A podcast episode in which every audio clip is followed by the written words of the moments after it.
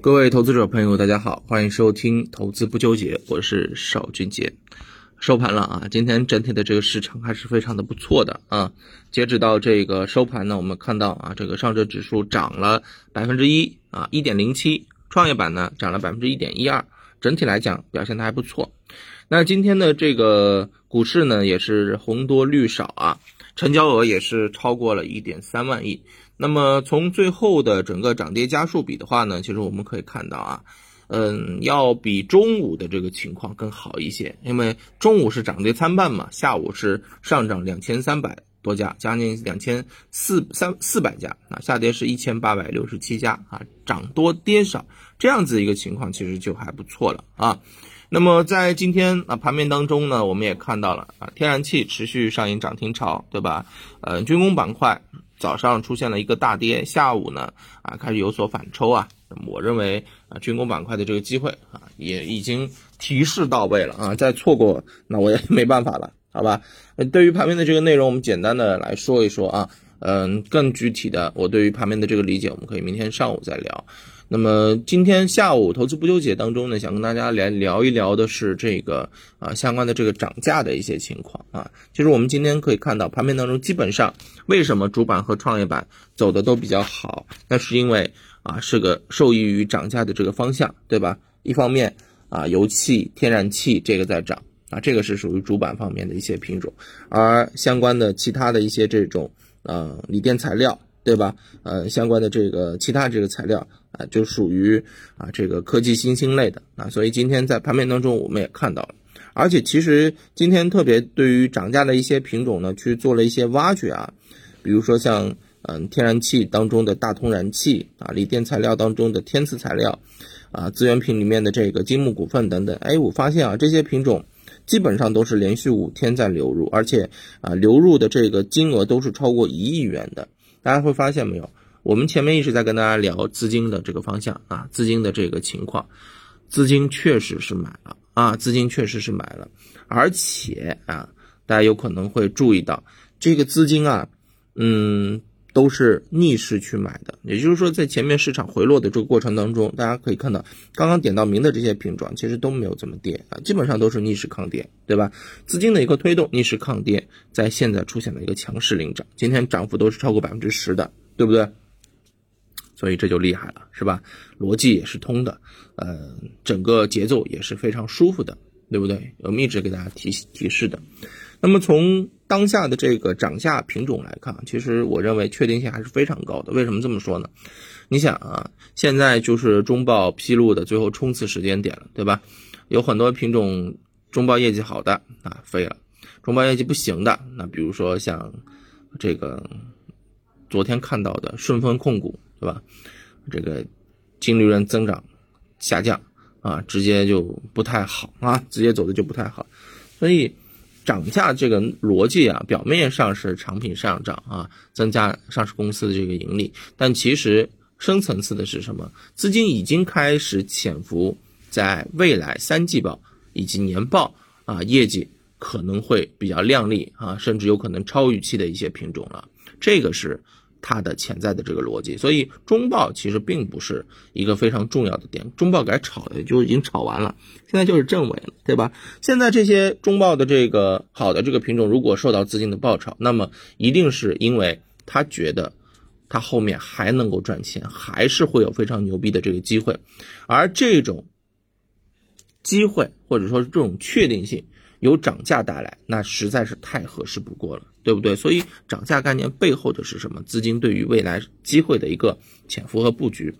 那么我们来看一下近期涨价都有哪些东西，我给大家捋一捋啊，大家听一听。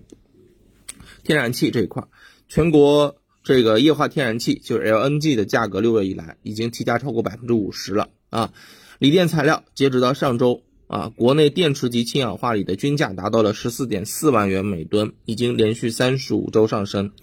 目前，那部分锂电材料依然保持一个日涨千元的一个局面啊，很夸张。这个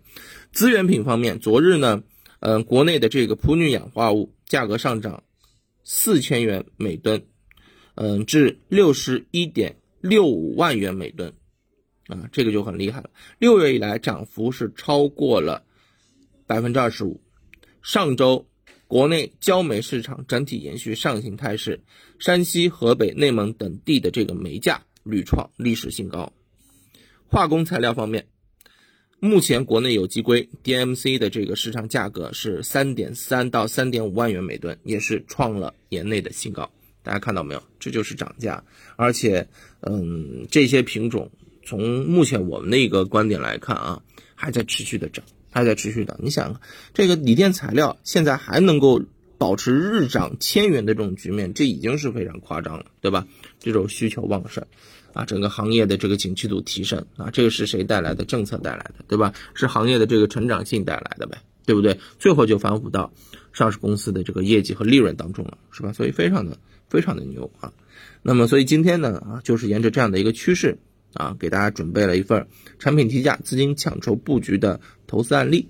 嗯，这个案例里面呢，其实想跟大家分享的是什么？分享的就是我们认为，嗯，资金在近期布局的一些相对低位的这个品种啊。其实你要知道啊，资金每一路主力资金它都不是傻子，对不对？它不可能存在高位给其他资金接盘的这种